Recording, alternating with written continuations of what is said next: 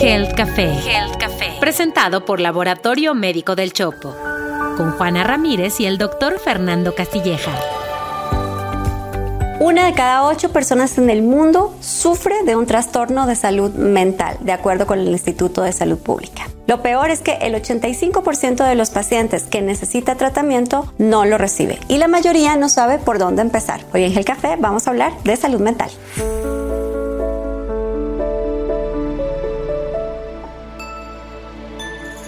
Fer, la salud mental se hizo más visible con la pandemia. De hecho, hablamos un poco más abiertamente del impacto de largo plazo que tienen enfermedades como COVID-19, pero no es el único caso. Y de hecho empezamos a ver también legislación como la NOM 035 para las empresas de más de 50 empleados, en donde se habla de la responsabilidad de las empresas eh, respecto de los riesgos psicosociales en, en el trabajo, ¿no? Y cómo podemos tener mejores condiciones. De hecho, la Organización Mundial de la Salud ha hablado de la salud mental como una nueva epidemia. Así que hoy vamos a hablar de eso, pero antes de empezar, por favor, suscríbanse desde donde nos estén viendo o escuchando.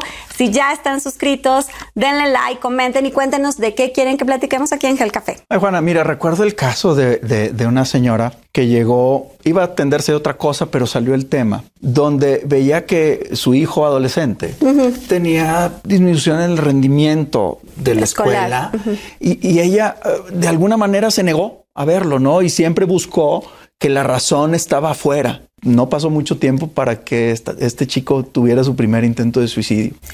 Está publicado que los chicos entre 10 y 19 años, hasta uno de cada 20, este, ha tenido una, un pensamiento suicida y uno de cada 25 ha hecho un primer intento, por lo menos en algún momento de su corta vida. Sí, a ver, Muchas instituciones en el mundo, entre ellas el Centro de Control de Enfermedades en los Estados Unidos, han hecho definiciones acerca de lo que significa salud mental, ¿no? Y entonces entendemos salud mental como un concepto integral que tiene que ver con todas las dimensiones del individuo, no solamente la dimensión psicológica, sino la emocional y el bienestar en general eh, de las personas. Y eso va a determinar cómo nos comportamos, cómo percibimos el mundo, cómo enfrentamos las dificultades, ¿no? Pero ¿cómo podemos definir entonces el concepto contrario que es el de trastorno mental. Según la Organización Mundial de la Salud, un trastorno mental es una afectación de la capacidad cognitiva, de conocimiento de la persona, pero también del control de sus emociones y del comportamiento. Fíjate qué interesante porque cuántas veces hemos estado angustiados, estresados, ansiosos y por supuesto que si lo piensan todos los que nos están escuchando, claro que es más difícil tomar decisiones o es mucho más probable que tomemos decisiones equivocadas por este momento emocional por el que estamos pasando, pero cuando estamos hablando de un trastorno mental, entonces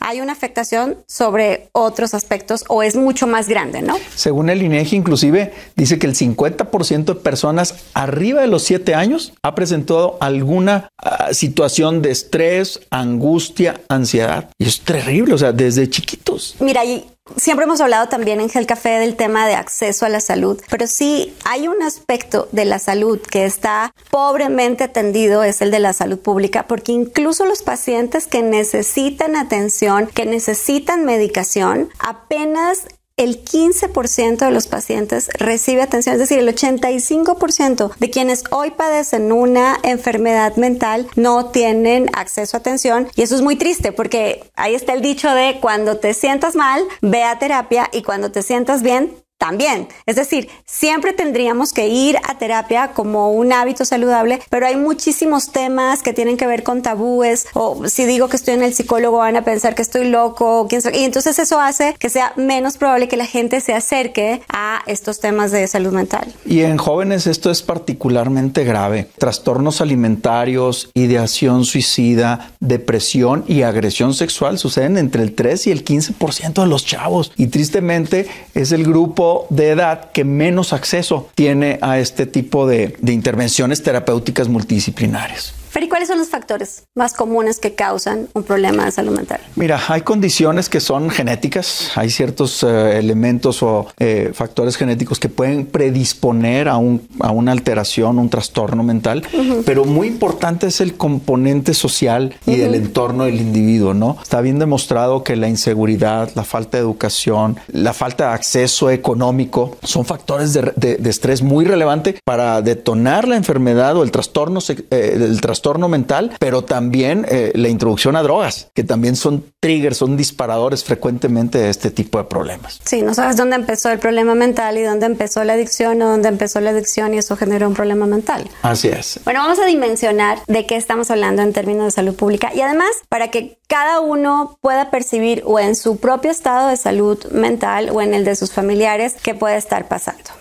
Otro, tristeza, irritabilidad, pérdida del interés, desesperanza, nos están hablando de un cuadro de depresión en cualquiera de los niveles eh, a que eso eh, tenga lugar después de un diagnóstico, pero ojo que ahí seguramente estamos hablando de un momento depresivo que también hay que atender. Entonces, miedo o preocupación excesivos es ansiedad, estos pensamientos anticipatorios de que algo malo, catastrófico, grave eh, va a pasar y que te incapacita, que te impide dar el siguiente paso, que te inhibe completamente, bueno, puedes estar teniendo un cuadro de ansiedad. Y el el otro, muy común también, es estos momentos de tristeza que te sientes en el hoyo muy, muy marcados y luego grandes momentos de euforia y de frenesí que nos pueden estar hablando de un trastorno bipolar. Fíjate que después de COVID lo vimos mucho el estrés postraumático. Esa, eh, en, tanto en los familiares como en los pacientes que tuvieron COVID grave, una tendencia a la, a la desorientación, a la pérdida de memoria y al estrés que esto les generaba. Ahora también hemos visto casos, uno de cada 300 personas puede tener una desconexión con la realidad, que eso se llama psicosis. Y eso puede ser diagnóstico de esquizofrenia. Y lo más terrible de la esquizofrenia, que típicamente les acorta la, la cantidad de vida por 20 años. Así es. No, de hecho, ahora que dices de COVID-19, ya hay muchísima documentación respecto de, de, COVID prolongado. Y en ese COVID prolongado, una de las características más comunes entre los pacientes eh, son los trastornos mentales sí, la ansiedad y la depresión son altamente prevalentes en ese grupo. Ahora, a nivel individual, porque hemos hablado de las familias, de la sociedad, de la salud pública, pero a nivel individual, eh, el impacto de un trastorno mental es enorme. Por un lado, porque está todo este tabú alrededor de las enfermedades y entonces se tarda muchísimo tiempo en llegar al diagnóstico, se tarda mucho tiempo en aceptar que necesitamos ayuda terapéutica. Con mucha frecuencia estos pacientes son víctimas de discriminación, de violencia, de aislamiento social, de maltrato, así que de verdad no, la traen fácil. No, y, la verdad es que eso puede suceder al interior de las familias, inclusive el aislamiento. La misma familia aísla al paciente para no exponer al paciente, pero lo, lo, recluyen. Y eso es terrible para la salud mental. O también el paciente se vuelve agresivo hacia la familia. Son familias que no tienen la educación sobre la enfermedad y no tienen las herramientas para poder afrontar correctamente la enfermedad y no tienen acceso a las terapias multidisciplinarias y tienen todos los factores de riesgo alrededor. Entonces, eso hace que confine a los enfermos o a, los las personas que tienen un trastorno mental a condiciones que les disminuyen dramáticamente su calidad de vida. Sí, mira, yo lo veo en otro tipo de pacientes en mi trabajo. Es un paciente que tiene que enfrentar una enfermedad compleja como el cáncer o como la esclerosis o como la artritis reumatoide. Imagínate ante ese reto, bueno, no te lo tienes que imaginar porque tú lo vives, pero el factor emocional, el factor psicológico asociado a los miedos relacionados con la enfermedad, a los retos mismos del diagnóstico, sugieren todos los pacientes tendrían que recibir, además de atención clínica, atención psicológica. Y de la misma manera, eh, cuidar a un paciente en general es una tarea muy pesada y, y los cuidadores o las cuidadoras, que mayoritariamente son mujeres, pues también necesitan un montón de soporte y de información alrededor de la, de la atención de los pacientes. Y tristemente no se ve en el escenario presupuestal hoy algo que le ofrezca alguna expectativa, ¿no? Este, para poder tener acceso a terapéuticas completas, multidisciplinarias, donde puedan tener un impacto directo no nada más en el paciente, sino en la familia y poder hacer pues un buen acto de reintroducción de estos pacientes a la sociedad productiva, ¿no? Como siempre en, en Gel Café siempre hablamos de, de cuál es la responsabilidad eh, que tiene el sistema de salud para el diagnóstico, para el tratamiento, etcétera. También cómo abordarlo desde el punto de vista médico y familiar. De la misma forma hemos insistido en la importancia que tiene hacernos cargo de nuestra eh, salud mental y evidentemente todos los que escuchan y ven Gel Café, pues son personas eh, que les interesan los temas de salud, así que, pero a mí me parece que, que está bueno poner algunos consejos de cómo cuidar nuestra salud mental. Pero mientras, si tienen preguntas, por favor, déjenlas aquí abajo para que les podamos eh, responder y cuéntenos de qué quieren que platiquemos en Gel Café. Ahora sí, Fer, ¿cuáles serían los consejos? Mira, ahí te van los consejos sobre el tema de la salud mental. Número uno, considerar que los cambios de interés, ánimo, energía pueden ser datos de depresión. No hay que minimizarlos. Hay que tomarlos muy en cuenta y buscar ayuda. Dos, los especialistas en salud mental son los psicólogos y los psiquiatras. Uy, eso es súper importante porque de verdad hay un montón de charlatanes hoy en las redes. Y es urgente superar el estigma social del trastorno mental, porque no ver a los, las personas que son víctimas de un trastorno mental no quiere decir que no estén ahí, hay que pensar en ellos. Durante muchos años, creo que la mayor parte del tiempo de la humanidad en la Tierra, la salud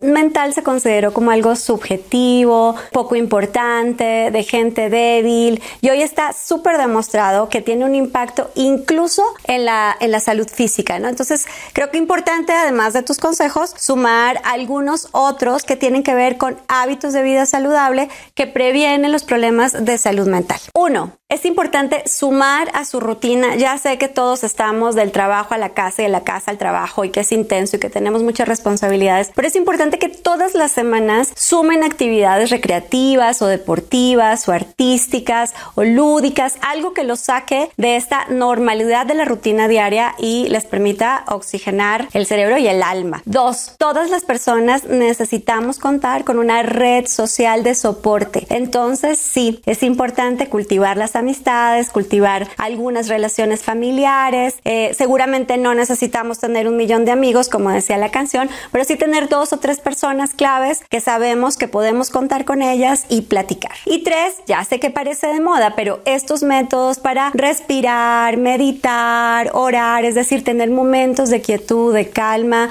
de silencio, de reflexión, nos ayudan a estar mejor, pero también a identificar qué puede estar pasando y si necesito ayuda profesional. Bueno, y quiero regresar regresar a tu segundo consejo porque mucha gente tiene la duda de qué es un psicólogo y qué es un psiquiatra o cuándo usar uno o el otro o que si el que va al psiquiatra ese sí que está peor. Ayúdanos con esa definición. Bueno, a ver, ambos son expertos en la salud mental y en el tratamiento y evaluación de los trastornos mentales. Ambos tienen un, enfoques distintos y métodos distintos. No quiere decir que el psiquiatra tiene peor, casos peores o que el psicólogo ofrece terapias más amigables. La verdad está atrás cómo se formó. Un psiquiatra es un médico titulado, certificado, que adicionalmente a la carrera de medicina hizo una especialización en psiquiatría y luego algunos hacen algunas otras maestrías con, otros, con otros grados. Aquí lo relevante es que el psiquiatra tiene una licencia para poder dar medicamentos. Por ser médico. Por ser médico, exactamente. Entonces puede hacer una combinación de las terapias más los tratamientos farmacológicos. Los psicólogos, por su lado, son licenciados en psicología que luego también hacen diferentes inclinaciones técnicas y que tienen muchas habilidades y mecanismos para poder ofrecer estrategias de tratamiento no farmacológicas. Exacto, yo agregaría que hay diferentes abordajes, por ejemplo, hablar de psicoanálisis, el psicoanálisis lo puede usar un, psiquiatra o un psicólogo o la terapia conductual, etcétera, simplemente son metodologías o disciplinas para abordar la, enfermedad. Y sí quiero hacer énfasis en lo que dices, no todos los licenciados en psicología están facultados para atender desde el punto de vista clínico al paciente, porque tenemos psicólogos hoy que trabajan en, la, en el área organizacional o que trabajan en criminalística o en educación y que su licenciatura está enfocada en eso y no en la parte clínica. Entonces, sí los psicólogos, pero además los psicólogos eh, formados para atender desde el punto de vista clínico al paciente. Esto es bien importante lo que dices, porque pues hay que encontrar primero al especialista o al experto en el, en, el, en el abordaje de los trastornos mentales, pero segunda también hay que enfocarse. Una vez que ya tocaste vaso con él, la solución no es rápida. Tienes que enfocarte y entender y hacer match con la persona que estás enfrente, ¿no? Y, tener paciencia porque son procesos que, que se llevan tiempo y es muy importante porque si no haces match con el especialista correcto, con la persona correcta profesional, este, te puedes retrasar o puedes inclusive perder la oportunidad de tratar una enfermedad o un trastorno mental. Yo creo que en esto lo más complicado es dar el primer paso. Los que vamos a terapia sabemos que es parte de la rutina de vida, de un estilo saludable, como hacer ejercicio, como comer este, adecuadamente, eh, ir a terapia siempre es bueno, pero entiendo también que es muy difícil dar el primer paso. Entonces, para dar el primer paso, eh, creo que lo más importante es empezar a buscar ayuda. Hay plataformas que ya ofrecen, creo que en, pandemia se hizo mucho más famoso esto de tener consultas online y, mis colegas psicólogos y los psiquiatras son el, grupo eh, de atención de salud que con mayor frecuencia usa hoy las plataformas digitales. Entonces hay muchas opciones digitales para pedir ayuda. Lo que decíamos antes, no se frustren porque puede ser que se encuentren con un especialista con el que ustedes no se sientan cómodos, ¿no? Con, con su estilo de, de terapia. Entonces eso no quiere decir que la terapia no sea buena idea, sino que hay que buscar el estilo que va con ustedes y es importante, como decías tú al comienzo, hablar con el terapeuta al comienzo de, de, y aprender cuál es el estilo de terapia, yo qué puedo esperar. Déjenme muy corto decirles, súper frecuente que alguien que va a terapia, sobre todo con psicoanalistas, salga de terapia y diga, pero no me dijo nada, solo me preguntó y me preguntó y como que sentí que no me dijo nada. Eso es porque el estilo de terapia psicoanalítica está basado en ese estilo de conversación. Hay otros terapeutas más, los cognitivo-conductuales, que desde el comienzo le van a sugerir actividades o intervenciones. Depende mucho de cómo se sienta más cómodo el paciente y de otras cosas, ¿no? Con su, el trastorno o la etapa de vida, etcétera. Pero lo importante es dar el primer paso. pero no todos los pacientes necesitan medicinas. No, algunos requerirán algún tipo de tratamiento adicional a la terapia, pero hay muchos pacientes que solamente terapia es, suficiente, pero a veces también hay que involucrar a la familia, ¿no? Mira, tú lo has dicho, ni hay que satanizar los medicamentos eh, que sirven para atender trastornos eh, psicológicos o psiquiátricos, porque además pueden generar un beneficio muy a corto plazo que mejora todas las condiciones de vida del paciente. Entonces, si el profesional lo refiere, pues hay que confiar. Si ya estamos cómodos con nuestro terapeuta, pues hay que confiar pero la mayor parte del tratamiento requiere terapia sí o sí, o sea, la, atención de los trastornos mentales y de la salud emocional en, general requiere terapia. Eso súper, súper importante. Es un tema complejo, es un, es un tema que duele, que tenemos que abrir los ojos para ver a los pacientes, sobre todo al interior de nuestras casas, de nuestras familias, reconocer tempranamente los datos de estrés, los datos de depresión. A veces detrás de esta, de esta sintomatología está un abuso sexual crónico, está un abuso de drogas que hay que reconocer y que hay que tomar pues de frente, ¿no? Sí, muchas de las cosas que florecen después de los 40 años tienen antecedentes en nuestra infancia, en nuestras experiencias previas que hay que atender. Pero bueno, si les gustó este episodio, por favor denle like, compartan, Cuéntenos cuáles son los temas que quieren que toquemos en Gel Café. Recuerden que pueden encontrar más información de salud en nuestra columna en expansión .mx y nada, pues ¿dónde te encuentras, Fer? Que nos sigan en Instagram como Fernando Castilleja o en LinkedIn como F Castilleja MD. A mí ya saben que me pueden encontrar en todas las redes sociales como Juana Ramírez y en Instagram como Juana Ramírez Soy. Nos vemos el próximo miércoles para tomarnos un café y hablar de salud aquí en Health Café. Esto fue Health Café, presentado por Laboratorio Médico del Chopo. Análisis clínicos y estudios especializados. Un podcast de Grupo Expansión. Lucky Land Casino asking people what's the weirdest place you've gotten lucky? Lucky? In line at the deli, I guess? Aha, in my dentist's office. More than once, actually. Do I have to say? Yes, you do. In the car before my kids' PTA meeting. Really? Yes. Excuse me, what's the weirdest place you've gotten lucky? I never win and tell. Well, there you have it. You can get lucky anywhere playing at LuckyLandSlots.com. Play for free right now. Are you feeling lucky? No purchase necessary. Void where prohibited by law. 18 plus. Terms and conditions apply. See website for details.